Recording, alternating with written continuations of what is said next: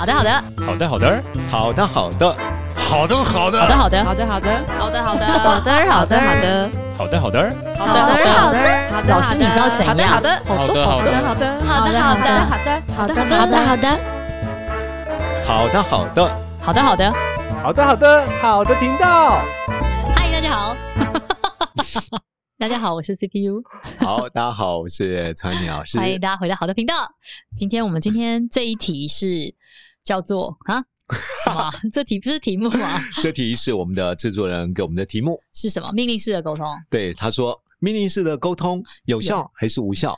现在就管理而言，有效还是无效？命令式的用当然无效啊。我自己都不喜欢被命令，好不好？哦，可是我们偶尔不小心也是会命令别人啊，嗯、对不对？嗯、我反问一下我的同事，你觉得？因为他第一题是说，CPU 你带人的方式是什么？他可能觉得他没有被我带。对，你觉得我带人的方式是什么？你就要在广播这边，在在 podcast 当中直接怎么回答你呢？哦，好了好了，我自己觉得，自己觉得，自己觉得。我带人的方式是什么？我很讨厌管人啦，嗯，我也很讨厌被管，嗯，所以因为我很讨厌被管，所以我就也很不喜欢去管别人。我觉得大家都成年人了，应该要对自己的行为负责，所以我会我会讲我的期待，我想要做的事情。这样，当我也会有很急的时候，就是你今天就要赶快给我，或是我今天就是需要这个东西，嗯、我会把它讲清楚，说我这个很急，赶快来这样。对，否则我大部分时间就是我可能会给一个我想要的，或是我会说，嗯。我们可不可以做什么或者怎么样？然后接着我就不太，我不是那种紧迫盯人型的老板了，命令型说你现在就是要做这件事情，你现在赶快立刻马上这样子。我比较不是这种，我也蛮想要当这样子的老板，可是没有。我觉得管理的风格跟每一个主管或老板的性格是有关的。对，第二个跟公司文化有关。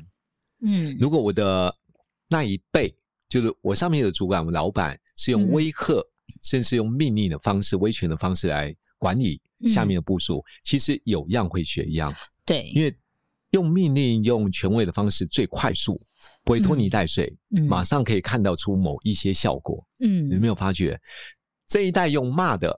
所以我学习他的方法，我也直接用骂的，因为我觉得不要跟我讲那些理由，对 KPI 先做出来比较重要。嗯，所以对某些人而言，他觉得。这是比较有效率的方法，而且我觉得有的时候，因为经营公司的说真的压力真的蛮大的，嗯、就是各式各样的挑战。你眼睛张开，你就有一百个钱要付，一百个薪水，一百、嗯、个货款，一百、嗯、个开销管销。是啊，然后你要承担的事情就不是你今天说哦，我今天不想做了，或者我今天跟你说，我今天真的做不完呐、啊，然后你就走了。就是我觉得那个压力真的是不一样的，这样。但是换言之，这是我们自己选择的。所以，如果我因为这个是我自己选择的压力，而去转嫁到我的同事身上，说：“哦，你不知道我们现在很累吗？压力很大，那你又不懂吗？” 我觉得这样对他们也很不公平啊，是不是？对，确实啦。好，啊、这也就是为什么我们在这么多企业里面，嗯、很多人一直在学习怎么对员工做有效的管理、有效的对话。嗯，对，因为我发觉到。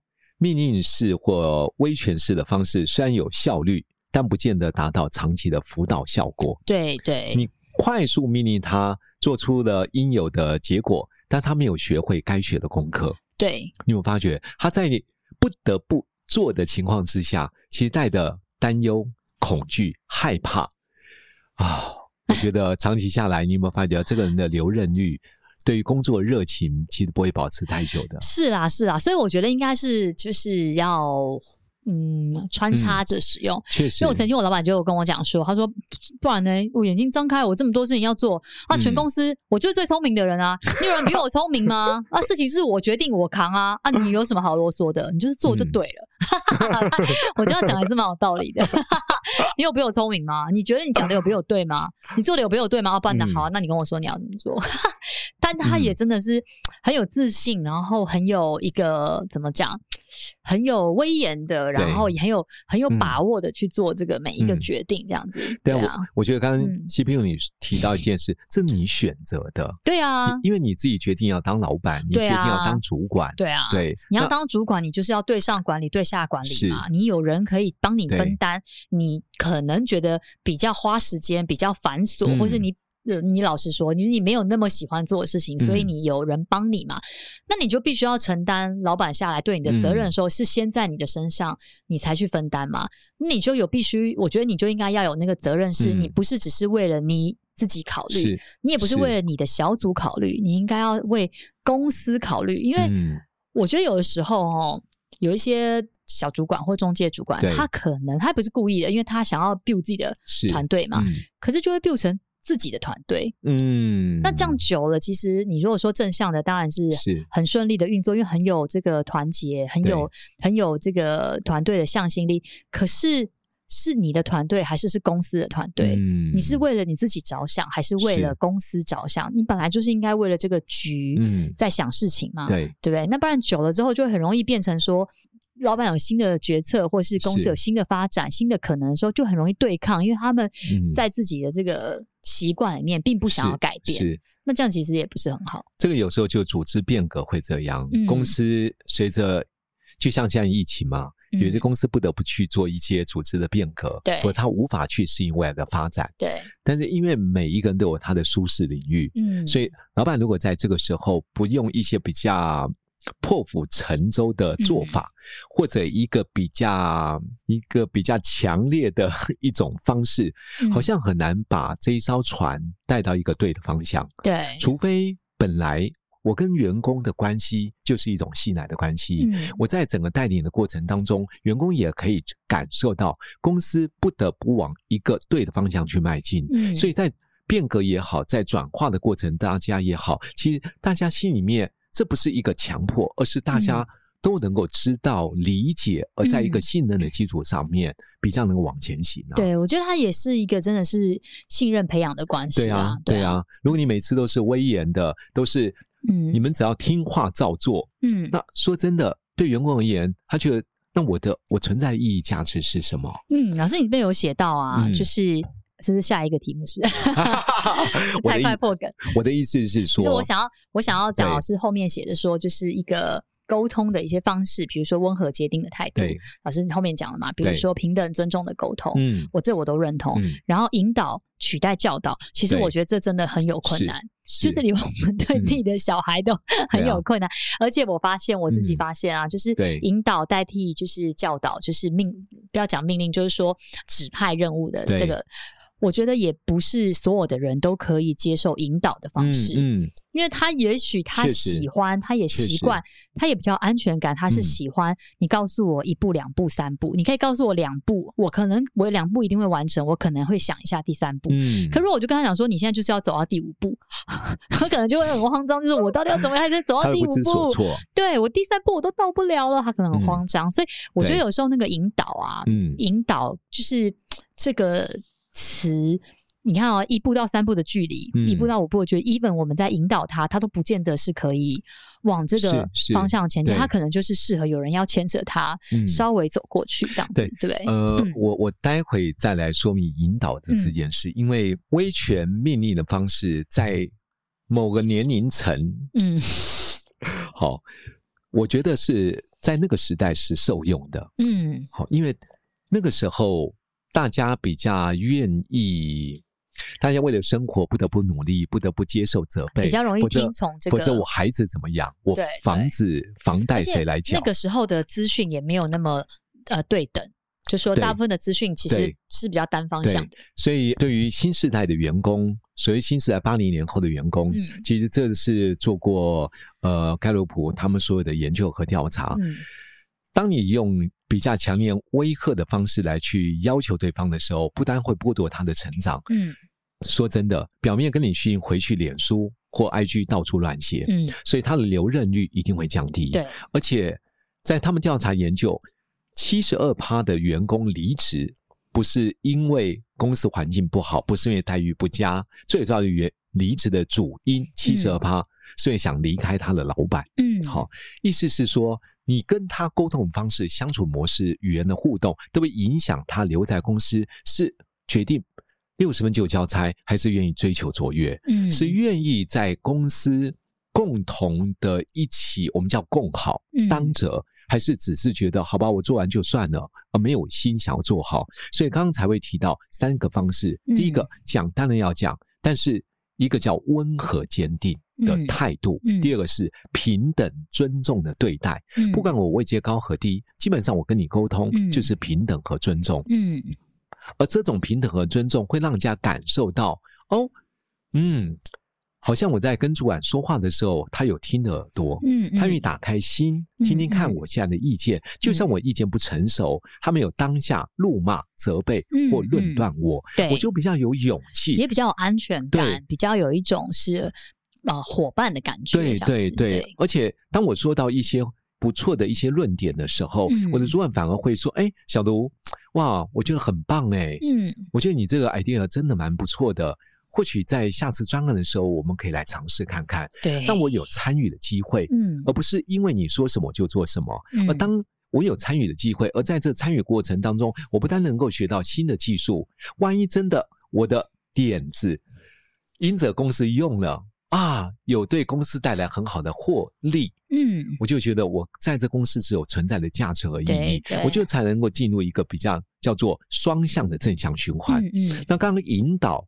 和教导，刚才 CPU 提到一件事，我我觉得这真的是关键点。有些人的确要一步一个动作一个步骤，他才有办法前进，嗯、否则对他而言，第一个他怕做错，第二他怎么想。他都想不到下一步。嗯，如果什么都想都想不到下一步，你马上就告诉他，你慢慢想没关系。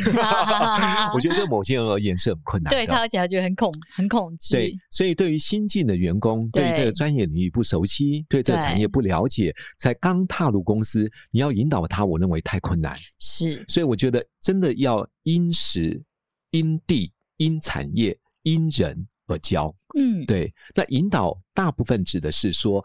当我发觉到，嗯，每一次都是我在讲，你从来不想，嗯，或者其实你有很好的潜质，只是我过去一直缺乏给你机会，嗯，因为我都习惯用教导剥夺你的学习成长，嗯，所以是否做主管的我们可以耐住一下性子，嗯嗯，我在下次问他这个问题的时候，我不要急于出手，我可以说，哎，学人，其实你觉得这个问题。你有没有想过用什么方式解决？那你觉得呢？嗯，我觉得。所以他如果问题有第二话，我就是说，我当然可以告诉你，但直接告诉你对没有太大的帮助。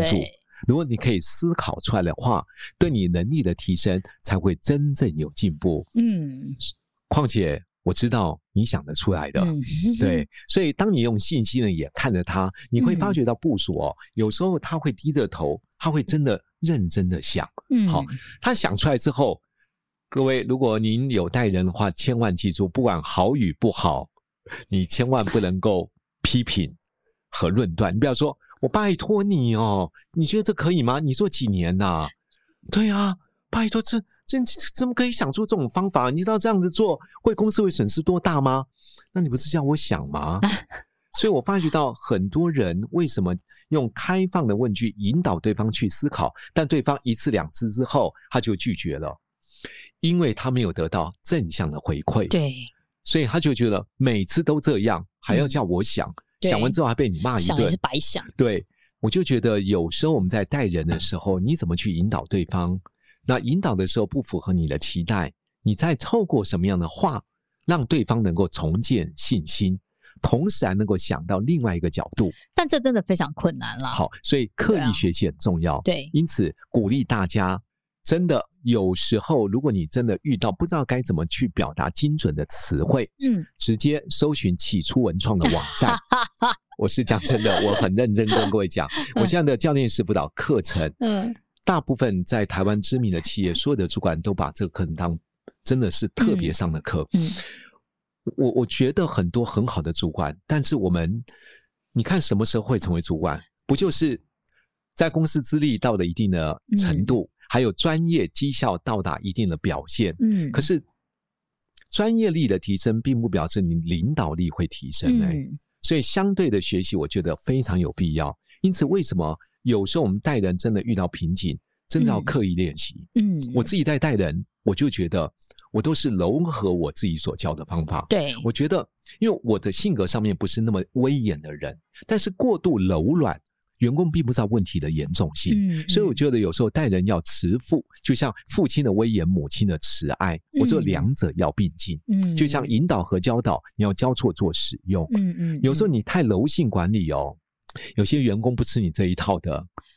对，真的 真的，因为我自己的性格上面也怕冲突。嗯，我跟 CPU 一样，我也我也不是一个觉得说什么事情都要盯吗？什么事情都要讲啊？人家我自己都做不完事情，我还要盯你的事情。对呀、啊，我我所以，我也是让员工比较去自发性。对，但是我觉得遇到自动自发的人真的很棒，因为他也会需要这样子的空间。对，没错，他也会需要可以自己调整。我今天今天不是前几天跟同事在聊天，问他就是在公司你喜欢。哪些你喜欢公司的什么？这样，嗯，我其实本来是想要问他喜欢哪些工作项，就是他这么多工作项目里面，他比较喜欢哪些？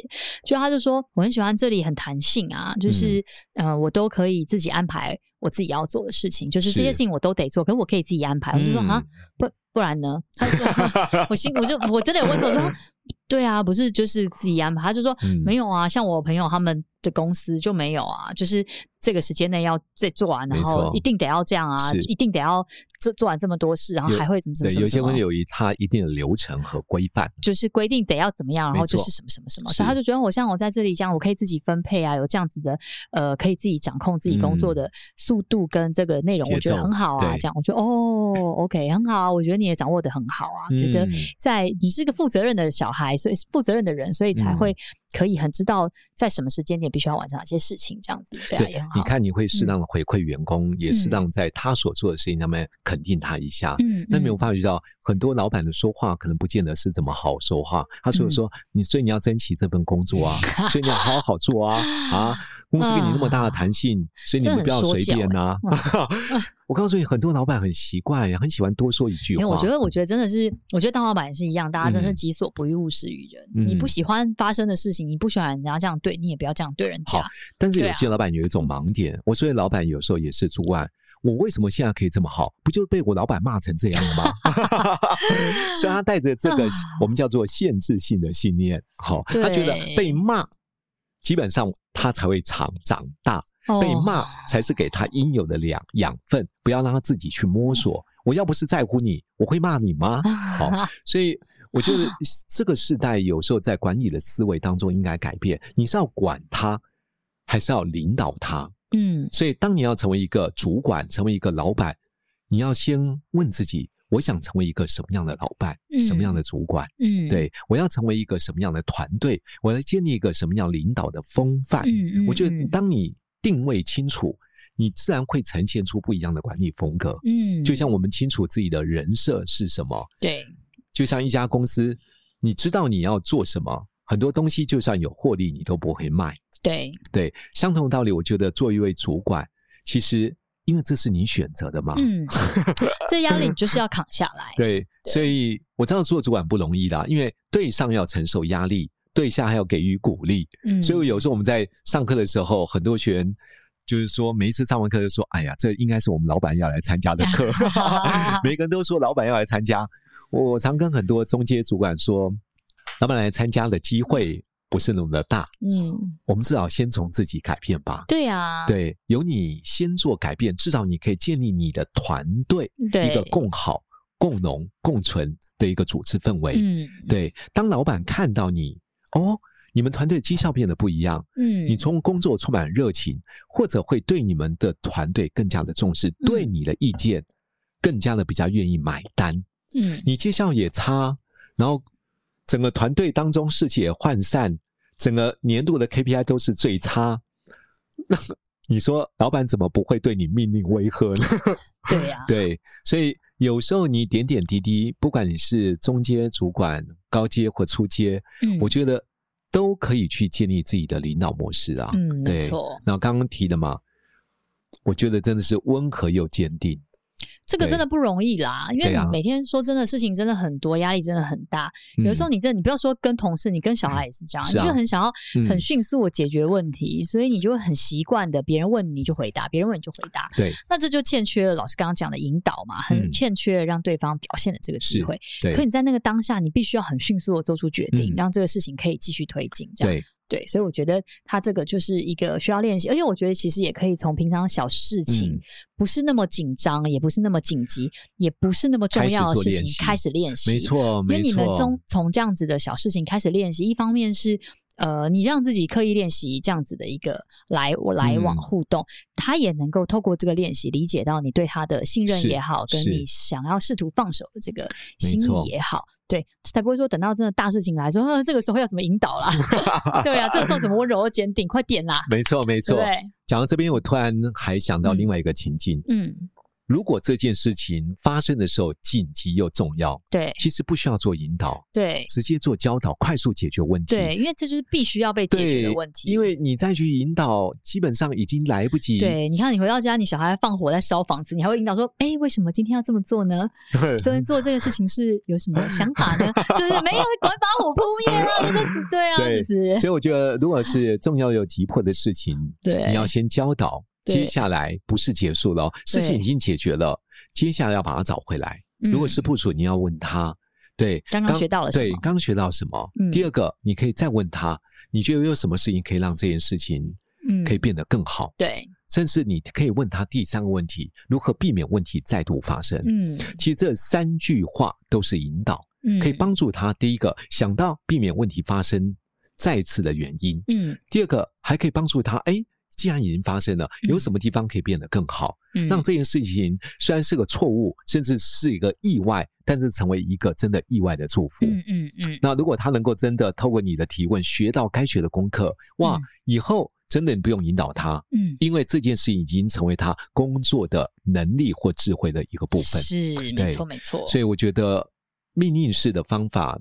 真的在管理学或者在这几年当中，已经有很大的翻转。对，八零年后也不是说不能骂，你真的要骂，要学怎么骂人。我我是觉得，其实同事来这边啊，大家都是人生父母一样的。嗯、他因为领薪水来到这个地方，不管你们的位置是啊、呃、主管跟部署，或是老板跟主管，就是我不不管这个中间的关系，不管这公司是不是靠你还是靠他，反正、嗯、但是。我们基本上就是一个伙伴关系啊，我们就是一个同盟者，感觉我们在这个联盟里面，我们要一起做一些事情，对，所以没有是一定是说哦，我我高你低，你一定得要帮我倒水，嗯、或者是你一定东西哎退回去重做，我觉得倒也不是一定是这样子的。所以这就是我们刚刚说要平等尊重，平等尊重，对，没错。对，我觉得有时候对方。呃，他会对你有一些不舒服，并不是你说的话的内容，嗯、而是你表达时候的态度。我觉得还有一个想法是这样，因为我以前就很在乎，就我们我们公司蛮平等的，这样就蛮系统，嗯、就大家没有分什么上下之前这样。嗯、那我以前啊，就是人家就是要帮我丢垃圾，嗯、或是帮我清杯子，我都会觉得很不好意思。嗯，是，会啊，不用不用不用这样。对。后来有一天，后来有一天，就是有人帮我准备一杯咖啡，也、嗯、不是我什么特助，不是干嘛的这样，说哎、嗯，那我帮你，就是咖啡帮我用一下。哦，我觉得很感恩呢、欸，很谢谢他这样。在那个当下，他不知道跟我讲了一句什么，当然不是说我的时间比较宝贵，而是说在这个当下，因为他举手之劳帮我做这件事情，哎、嗯，我可以坐着。在位置上再多做一些其他的事情，我心里觉得非常感恩，我很谢谢他，因为他愿意这样子照顾我，或 对我付出，让我省下来一些时间，或者让我可以做一些其他的事情。我觉得这其实是一个很互相的关系。对，基本在家里面也是一样啊，不是说老婆就非得一定要洗碗、洗衣服，刚好做这些事情，而是说是大家是一起的。我看你现在正在忙的时候，哎，我帮你做一点什么事情，我帮我来做这件事情一下，那这样子的轮流跟交换，或者是其实是。呃，我觉得那个不是只是单纯上对下，嗯、或者是对这种关系。所以我觉得这真的是一个人的核心价值观。嗯，因为你是这样的思维，嗯，所以对于别人为我们所做的嗯一些事情，嗯点滴都觉得这是哇，好感谢哦，对不对？嗯，那如果我们的核心价值思维不是这样，就我付你钱本该就该说，我给你工作机会，这本来就应该。嗯，那。如果是这样的一个想法的话，就像你就是我孩子，你就是要听我的，对啊，否则我生你出来干嘛？嗯，就不太一样啦。你有没有发觉到，你的中心的思思想、你的起心动念、你的核心价值，都会影响你在不同的位置上面对一个人一些回话的方式。是，可是我同时也觉得，老师，我因为我前几年这样。经过很多不同代的人员的转换啊、改变之类，其实我真的也有学到，因为有的时候我们太过于靠近，或者太过于去让对方觉得说哦，我们是一起的，或是其实我觉得也不是一件好事情。对我来说不是很好，对他来说，其实也不见得是一件很好的事情。嗯嗯、这我们在上上一集吧，上上上一集有提到，嗯、在工作当中是可以当真朋友。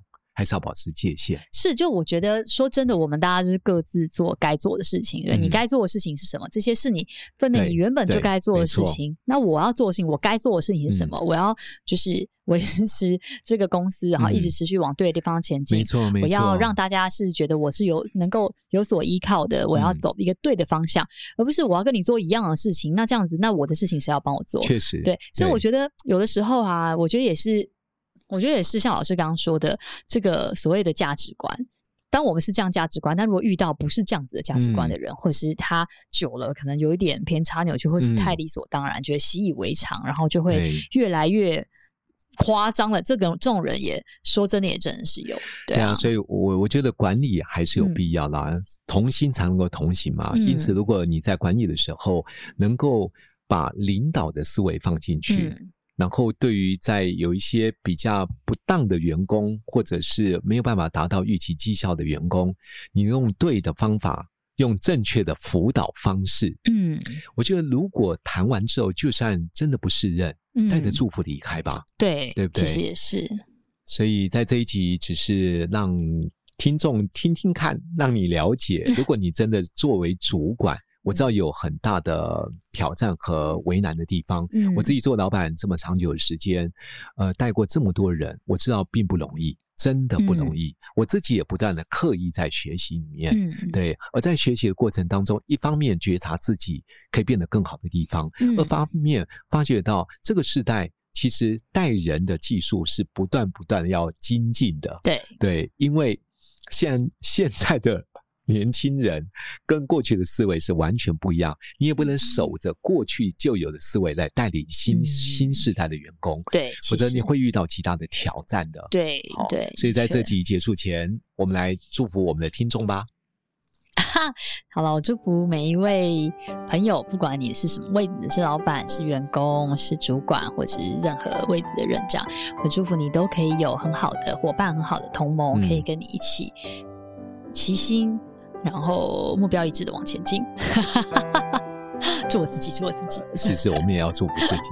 好，我也要祝福所有的听众，不管你现在扮演什么样的角角色或职分，超我，祝福您 成为一个有火热的心、也有智慧言语的人。嗯，拜拜。